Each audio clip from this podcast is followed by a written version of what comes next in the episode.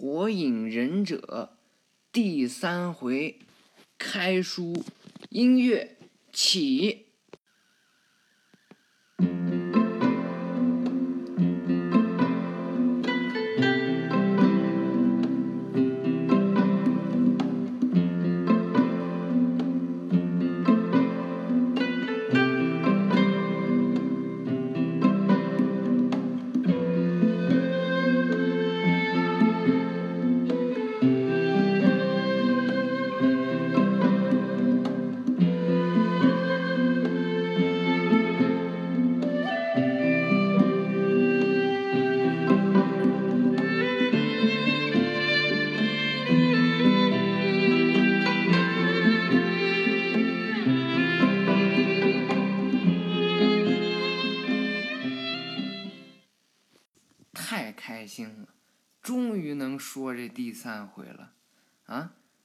各位听众朋友们，想一想，我都多久没更新了？好像有一周了都。主要原因呢，还是学习的任务太繁重了。就不说补课了，就说说这物理的概念。我的物理老师啊，哎，辛勤的为我耕耘了二十几页的物理概念，而且天天查，天天我去上他的课，课前都要查，查查查。我呢，我就每天晚上都背，我晚上睡觉前背，哎，第二天早上早起来一点再背，差不多就能记住，哎，在他那儿差不多就能蒙混过关。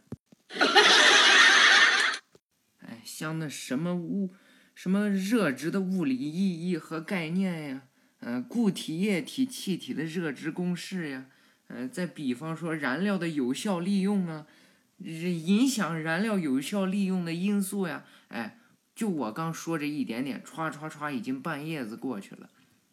所以呢，哎，咱这赶不上原著的，哎，原著动漫的更新速度啊。不过没关系，哎。因为这《博人传》呢，我肯定要一直说下去，不管它更新有多快，它肯定有完结的时候。哎，到那时候我再追它也不迟，呃，应该不迟啊。刚才呀、哎，身为尊贵 VIP 的我，刚刚看完他新上的一百六十集，来给你们说这第三集。那得跟这差多远呀！博人都去墨之国了都，照咱们这更新速度来，博人才是个屁都不懂的小屁孩呢。你看我这屁都不懂的小屁孩儿，那他得多混蛋呀！哎，所以呢，我前文书也说过，我呢就慢慢的学，哎，就让他陪我，他就慢慢的长。咱们今天呢，哎，就闲话少扯点，少说点。就我这废话，每次说书，哎，都扯一大堆，这就叫浪费时间，浪费咱们这些听众的耐心，哎，实在是说不下去了啊。所以呢，这坏习惯我要改掉，哎，以后呢再不扯废话了，要扯绝对不超过五分钟。我发誓，现在我也其实，嗯，不着急了啊，因为追不上更新是肯定的。咱们这更新速度，哎，虽然比他快，但也快不了多少。所以呢，我就一集一集的慢慢说，哎，我就讲细一点，好嘛？哎，这一扯又扯过去，前面才刚发誓，哎，绝对不超过五分钟，哎，那我从现在开始就履行诺言。咱们闲言少叙，书归正文。上文书咱们说了，这博人呀，跟一个留级生严部这两个在决斗场打了一架。博人呢，彻彻底底的把严部给打醒了，认清了自己的人道。博人呢，继续进行着自己的学校生活。今天这一集呀、比前两集都要精彩，所以呢，各位听众要慢慢的听我说。就在一片黑暗的雾气中啊，有一坨有有一坨，呃，我是真不知道该怎么形容这个东西，就坨吧，坨就坨吧啊，就有这么一坨庞大的身躯，黑色的身影，就隐没在这个黑暗的雾气之中，露出了两个闪着寒光。闪着红色寒光的凶猛的眼眼睛，这坨黑色的怪物，这坨啊坨黑色的怪物，把眼睛瞪得溜圆，哎，叫了一声：“这是什么东西？”这个叫做通灵术，哎，什么叫做通灵术呢？通灵术就是通灵之术。通灵之术也是时空间忍术的一种，就是啊，这个通灵术，你只要不召唤它，它就存在在异界，它就在异界里生活。你召唤它，它才能从这个异界里被释放出来，就是一种血气召唤，就是可以召唤通灵兽来协助忍者战斗。什么是这个血气召唤呢？就是你这个召唤通灵术的忍者，就需要跟这个通灵兽签订血之契约。像那些要使出这个通灵术的忍者，哎，他最常用的一种血气召唤呢，哎，就是把大拇指塞在自己上下牙齿之间，嘎嘣儿一咬。咬破的那点血，哎，就足够召唤通灵术。这通灵术呀，哎，召唤出来的生物的大小，就这个兽的大小，也与它自身的查克拉量有关。就它查克拉有多少，哎，这查克拉量有多少，这生物就能长多大，它就能有多大。还有一种呢，就是不需要血气召唤，什么意思？就是另一种召唤方式，它呢可以将存放在别处的东西兽召唤出来协助战斗。哎，就比方说呢，比方说绘图转生，哎，这个咱们后话再说。不过呢，它也是非血气召唤的一种。再典型一点呢，就是这种召唤卷轴，哎，召唤卷轴上面呢。印着符文，哎，这些符文呢可以召唤通灵兽，不光是通灵兽，忍具也能召唤，就像手里剑呀、苦无呀这种，这个也能召唤。具体这个通灵兽是什么？哎，咱们且说呢。现在呢，咱们看看这忍者学校里面，博人他们呢，博人和他们的同学这会儿正上课呢。他们的老师，哎，有女智乃，这个这个忍者我非常喜欢啊，非常的厉害。他呢，在下忍的时候，哎，比鸣人厉害一万倍。现在被名人甩了一万里，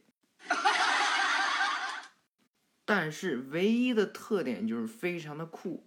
小时候呢，老戴个墨镜，穿一风衣，风衣的领口呢，哎，把嘴一遮。非常的酷，长大之后就不一样了，把他那帅气的墨镜给换了，换了一 3D 眼镜，哎，还是 VR 增强现实版的。总之呢，这时候有女之奶就说了：“同学们听好，从今天开始，这里就是练习手里剑的实地训练，就从今天开始啊，反正你们都不。”不熟练，哎，不过也挺好，因为这才是忍者学校的学生，哎，你这不屁话吗？那要都学会了，来学校干啥呀？这手里剑怎么练呢？呃，就是在他们面前，哎，有四个木桩子，这木桩子上面啊，各有一个把儿，就是练习手里剑的靶子，就把手里剑嗖嗖嗖的往上面扔。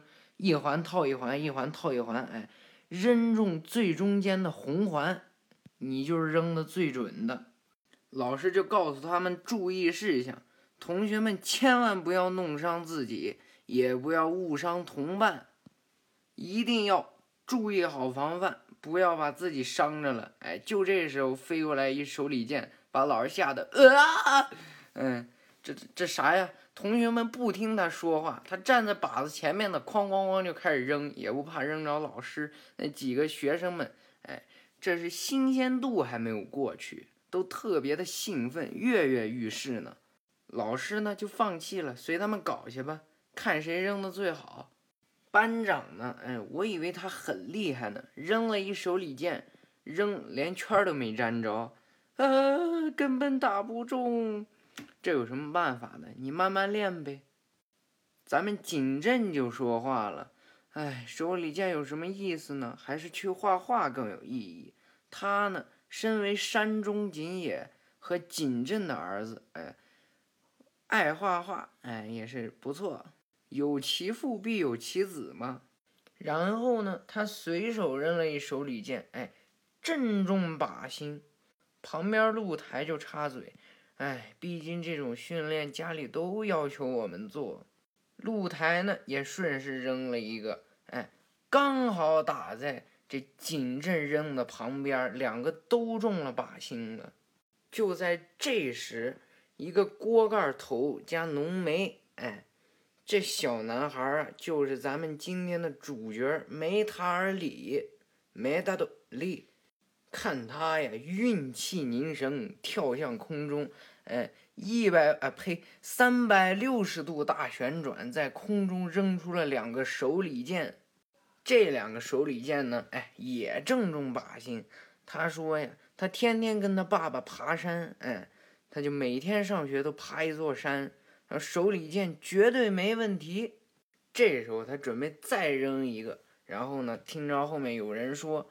就露台跟锦镇，嗯，不错嘛，哎，他立马呢，哎，这表情都木了，都，整个人跟个大石头雕塑一样，就立那儿了啊！露台和锦镇都在看着我，哎，然后这手就开始抖啊，这脸色就发青呀，呃啊，怎么办？一定要扔中！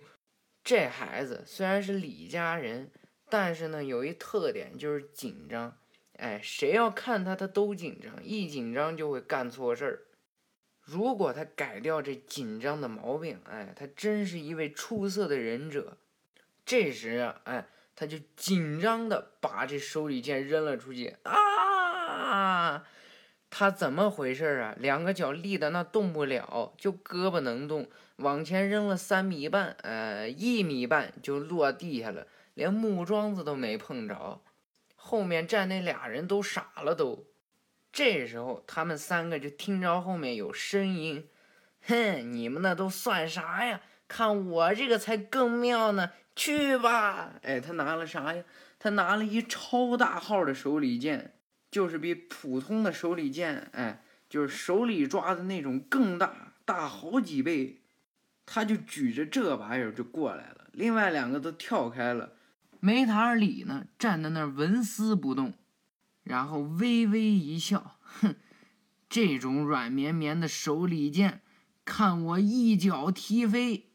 这孩子，你看他多有志气，真的跟了他爸爸了。继续说啊，其实这手里剑呢，哎，他真的能一脚踢飞。但是呢，这么大号一手里剑，别人谁看不见呀？全班同学都盯着他呢，都喊呢。梅塔尔，哎呀，老师都吓坏了，就害怕把这孩子伤着。明明他能躲开，但是别人就非要看他。哎，他这会儿又木了，全身上下冒冷汗呀，这。然后紧紧张张的喊了一个：“呃，木木叶旋风，口诺华三步。”哎，这木叶旋风是真使不出来了，他确实踢了一脚，一脚踢到这手里剑的，哎。中心就中心这拿手抓的圆环部位，一脚给扣脚里了啊！然后这手里剑呢，哎，就带他飞了，就这才导致撞坏了一木桩子，哎，说不定这手里剑还真扎到那中心上了呢。哎呀，老师过来就批评这博人，你们能不能注意一点？旁边的景镇啊，就问这博人。这东西你是从哪儿来的？凭你现在的水平，应该用不了封魔手里剑吧？这个手里剑，超大号手里剑，就叫封魔手里剑。这时候，远处跑来一人，谁呀？严部，他提着他那杖子呢，铲杖，不知道叫铲杖合不合适啊？因为我非常喜欢的《水浒传》啊，也喜欢火影，所以呢就喜欢套着用。哎，没关系，他就边跑边喊：“别自说自话，拿走我的风魔手里剑呀！”哎，这不表明了吗？这风魔手里剑是他的。博人就惊讶的说：“啊，那是你的呀！”这时候老师说话了：“你们几个，等一下，都到我办公室来一趟。”这几个呀，就乖乖的去老师的办公室挨老师的训。没想到这有女之奶还有这一招呢，骂学生。他以前我可从来没见过。这有女之奶呀，骂完了之后，就又说这博人，博人呀，你就这两天，你给我捅出来多大篓子啊？捅出来几个篓子？就这几天啊？就这两天，叫你们来呢，不是陪他挨训，是陪他受罚，怎么回事呢？你们慢慢听我说，博人，你昨天报道学校报道的时候。不是开着雷车撞火影岩吗？你们几位身为他的同学，哎，就应该连带责任，跟他一块儿去干我这个任务。这是你们入忍者学校以来第一次任务，是什么呢？你们就帮着工人们把这火影岩给我修好。然后一声令下，就把这几个小崽子给轰出去了。博人这时呢，哎，已经站在火影岩旁边了。国人就在那抱怨：“嗯，啊，不烦吗？就不能用忍术一下子搞定吗？”景镇呢，他也被牵扯进来了，就在这训博人。照理来说，你应该一个人来修这火影岩吧？把我和班长都扯进来了。班长笑了笑。嘿 嘿其实我还挺喜欢建筑工程的，博人呢，哎，真是实在受不了了，跟露台趴在那儿玩游戏机去了。这是他随身携带的限量版，限量版游戏机。他们俩呢就开始在那玩儿。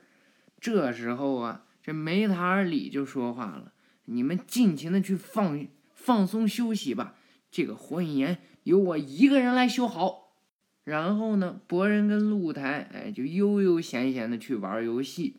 这梅塔尔里呢，心里就想，绝对不能失败。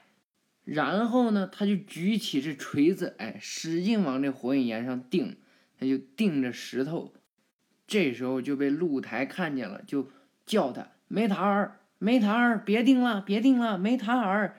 结果呢，梅塔尔一回头，哎呀，脸又脸又白了。他又紧张，结果一下子没使好力，咔嚓一下把这火影岩给定裂了。这火影岩半边脸刚修好，咵咵咵咵咵，这鸣人的半边头就又掉下来了。哎，说这梅塔尔多么强大，多么坚定的意志，就就这么被摧残着。回家的路上呀，哎，这几个就一起回家。景镇呢，又在那挖苦别人。啊，今天可真是烦死了！也不想想一开始都是谁的错。梅塔尔呢，一个人低头走在他们队伍的最后面。博人呢，就打破这个气氛。啊，对了，大家一起去吃汉堡吧。走在后面的梅塔尔呢，哎，一脸的不开心，就跟大家伙说：“大家伙，我先回家了。”露台呢，叫住他，把他训了一顿，大概意思呢，就是。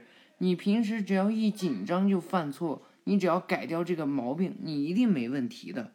梅塔尔呢，回到家就按照日本日本动漫最普遍的套路，回家就开始想这露台告诉他的话，心里啊是越想越愤怒。怎么回事？咱们上回书说的那股黑色的查克拉，哎，进入到了他的身体里。让他的心里燃起了熊熊的怒火，不知不觉呢，就到达了第二天早上。上学的路上呢，博人就碰着了露台跟景镇，然后露台就问他：“你呀，怎么这么淡定啊？”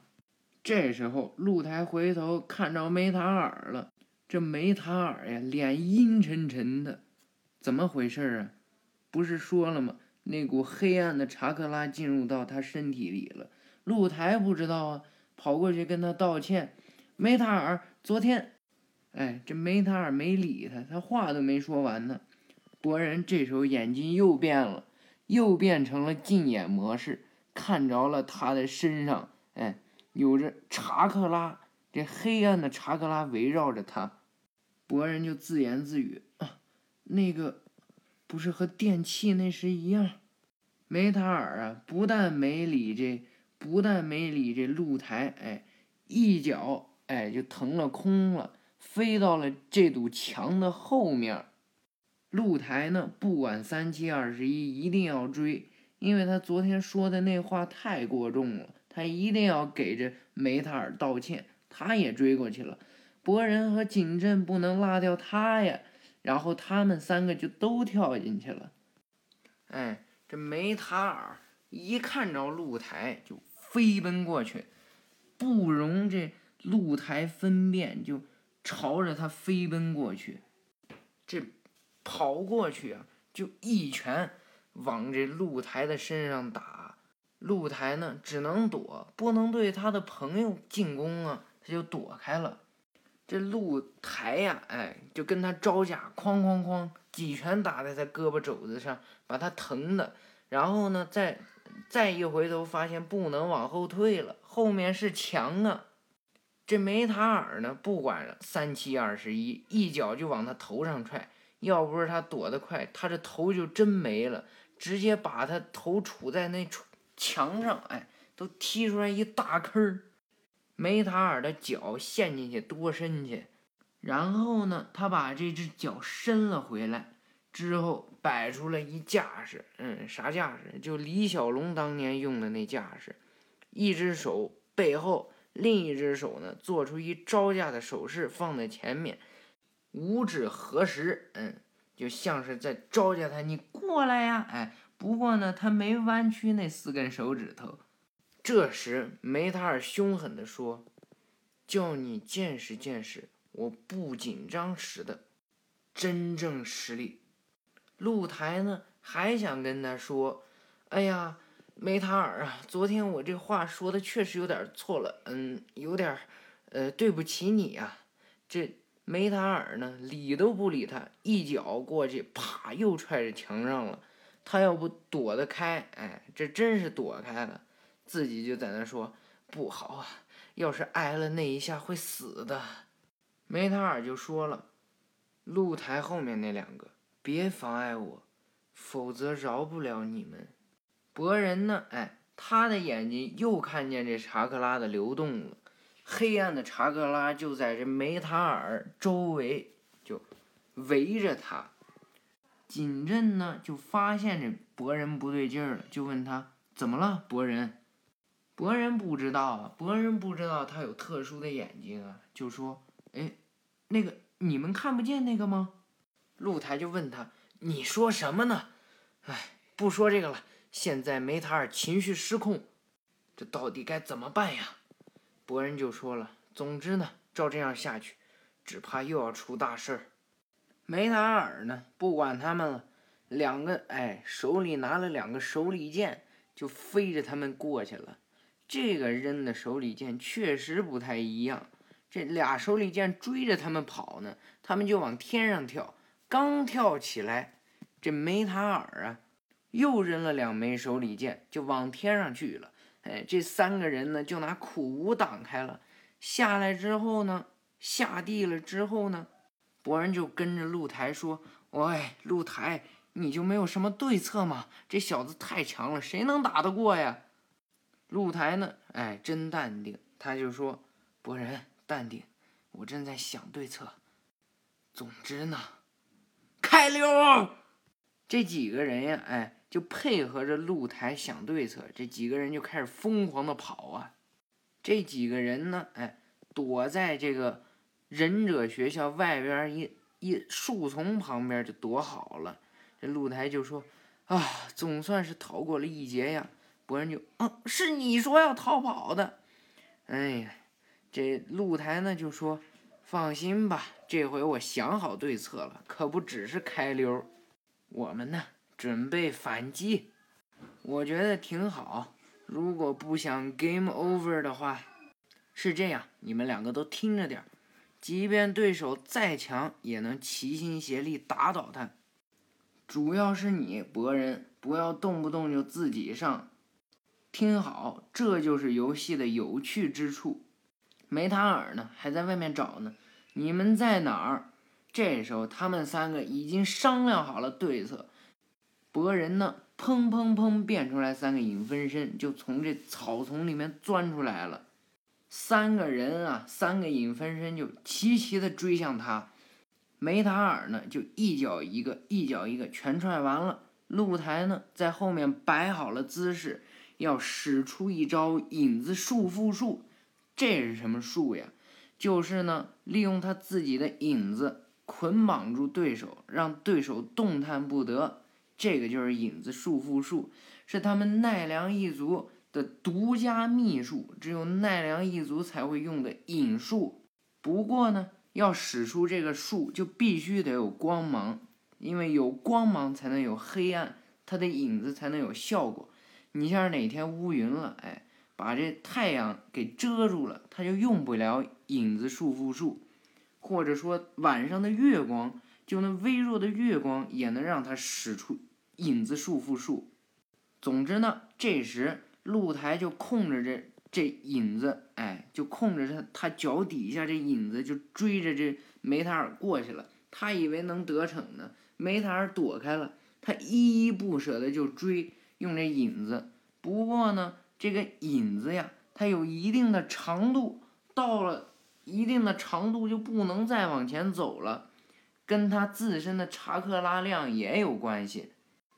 哼，这梅塔就哼了一声，卡给西布拉弄几次，影子束缚术虽然厉害，但是呢，却是有距离限制的。你呢，哎，只要追不上我就没用。旁边的锦镇呢，就在他的卷轴上画了三只小鸟。这一招啊，叫做忍术忍法超兽尾化九黑一嘎。这一招呢，就是让他的这个卷轴上的画活性化，基本上可以说是让它活过来，让它动。一群小鸟呢，就从这卷轴上面飞出来了，就追着这。梅塔尔就跑，他呢，哎，就奋力的打这些小鸟。这些小鸟呢，都是用笔墨画的，所以呢，一打就把这小鸟打成墨水了，洒在地上。这时候，影子束缚术成功了。露台呢，成功从他的另一面，趁他没注意他的影子束缚术，就把他给固定住了。啊，这。梅塔尔就惊讶一声：“这怎么回事？他明明没动。”哎，他就觉得这很不对劲儿啊！明明离他那么远。其实啊，哎，这是一个小技巧，是露台的脑子想出来的办法。就在此时，从草丛后面呢窜出来了又一个露台。他一看，哎，怎么两个露台呀？这从草丛跳出来这露台就说：“影子束缚术成功。”这时候，旁边那个利用影子束缚术追着他跑的前面那一个露台，哎，这时候一变，砰一变，变出了原形。他是谁呀？是博人。嘿嘿，哎呀，我的变身术配合着露台的影子束缚术，就能把你制服。告诉你吧，这个锦镇呢，他的超兽尾化只是一个诱饵，就是为了分散你的注意力。我俩才能配合的这么好。梅塔尔呢，就问这博人：“但是你怎么会用影子束缚术？”哎，这博人就说了：“哼，你也是个大笨蛋呀！”这锦镇就走过来了，其实他脚底下踩的那是我画的蛇。就在此时，梅塔尔身上又燃起了这这黑色的查克拉火焰。然后呢，他就说：“呃，不可饶恕！你们居然敢骗我！”这露台一下发现不对劲儿了，哎，两个手握不住了。露台就说：“不好了，这小子要干嘛呀？”哎呀，这个查克拉呀，弄得地动山摇的，这露台实在是撑不住了。好强的力量，怎么办？难道只能那样了吗？他就大喊：“博人，给我弄晕他！”博人就惊讶的：“哎，露台怎么弄晕他？你就别废话了，给我打打晕就行。”哎呀，这博人真是一头雾水呀！他就看着梅塔尔，呃，打打。梅塔尔呢，使用他的力量，马上就要把这影子给挣脱开了。博人吓得呀，他马上就往这梅塔尔这冲。梅塔尔对不住啦，然后他就举着这拳头。梅塔尔呢，终于挣脱开了。但是呢，这影子束缚术使得力气比较大，他挣脱了一部分，还有一部分分叉连着他的脚呢。哎，他都腾空了都。分叉的这些影子呀，就抓住了他，不让他往天上飞。他就啊，在天上转了一会儿，砰，确实这影子终于断了。然后呢，他的头就像个电钻一样，呜的就往前钻。博人吓得一低头，哎，他又撞到一柱子上了，就是那个他们在练习场练习打靶的那个柱子，他转撞断了两个，把这梅塔尔疼的呀，头上撞了一大肿瘤。装了特大一包，比他头都大。此时呢，博人就发现他身体周围的这些黑暗查克拉呢，烟飞雾散了。这时候呢，三个就三个人呢，哎，就跑过去看他，就看他，啊，梅塔尔就说：“我怎么回事啊？这里好疼啊！”这时候博人就说：“啊，看来恢复了。”露台呢就说：“啊，太好了。”两腿就跪地上了，对不起呀，梅塔尔，昨天是我，是我不该说这风凉话，你生气也是应该的，哎，真是对不起。梅塔尔就说：“呃，哪里不会的。”露台接着说：“你不紧张时候的实力真的很强。”哎呀，这梅塔尔啊，听了这话，感动的无不可的。他呢，哎，站起来，昂首挺胸，就说：“露台呀，你们几个上课的时候也应该认真些，尤其是博人。”哎，博人就指着自己，我，哎，露台就在旁边称赞的说：“没错，说得好。”就在这时，忍者学校的铃儿响起来了，噔噔噔噔，噔噔噔噔，哎，看我学的像不像？这梅塔尔呢就说：“哦，要上课了，大家快去，快走吧。”这博人、露台跟锦镇啊，这三个人就跟在后面。博人就说：“啊，真没办法，今天就认真上一次课吧。”晚上呢，回到家，博人回到家，哎，他就叫我回来啦。他妈妈呢就在里面说：“回来了，博人，晚饭都准备好了，都在桌子上呢。”博人一进来就开始就唠叨：“哎呀，今天认真上课呢，我肚子都饿了。”哎，他妈呢，回头看着他，今天，哎，这博人一下子发现自己说的不对劲了。啊，不是，是因为今天学校啊学习了好多很难的内容，让我难以理解，所以才认真听课。嗨，这种小朋友的求生欲，我也是真服了啊。这时候呢。向日葵打断了他跟妈妈的说话：“哥哥，吃完饭陪我玩吧。”哎，博人呢，难为情的看着向日葵：“啊，哥哥还得学习呢。”这时候，博人呢就盯着向日葵的眼睛，若有所思的，他就问他妈妈：“妈妈，你的眼睛是叫白眼吧？”比克嘎，这个白眼呢，今天是真没时间讲解了。下一回我再告诉你们这什么是白眼。他妈妈呢就说：“对呀，这是我跟你们舅舅家的血姬献界，这可是日向一族代代相传的能力。”他妈妈问他今天怎么了？为什么问这个问题呀？博人就说：“呃，那个，我在想啊，是不是会看到许多东西呢？他妈妈继续说：“没错呀，能透视，能看到很远的地方，还能看见人体内流动的查克拉。”哎，博人一听这话，表情都变了，心想呀，自己的眼睛该不会是白眼吧？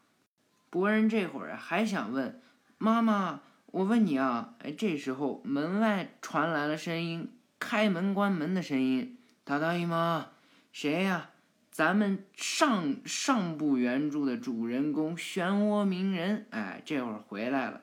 嗯，火影这工作也是很繁忙、很累的呀，在那那脱鞋的时候，眼睛都快闭上了。哎，鸣人呢，两个眼睛闭着就往楼上走。嗯，雏田呢就说：“鸣人啊，你今天回来的还挺早。”嗯。吃饭吗？都在桌子上呢。鸣人就说：“啊，抱歉，我先睡了。”博人呢，这会儿一直在那门后面听呢。哼，连妈妈准备的饭都不吃，笨蛋老爸。第二天呢，博人、露台和景镇这三个人玩游戏，又碰着梅塔尔了。他们干啥呀？在这调教梅塔尔玩游戏呢。就说这游戏特别的好玩啊，只要你进攻就肯定会赢啊！哎呀，这把这梅塔尔紧张的呀，又是一出戏呀。这露台呢就说：“真是的，尽是些麻烦的家伙。”到这儿呢，咱们这回书就说完了。下一回呢，博人将会遇到宇智波家的佐良娜，他们这两个情不投意不合的。将会迎来一场大战。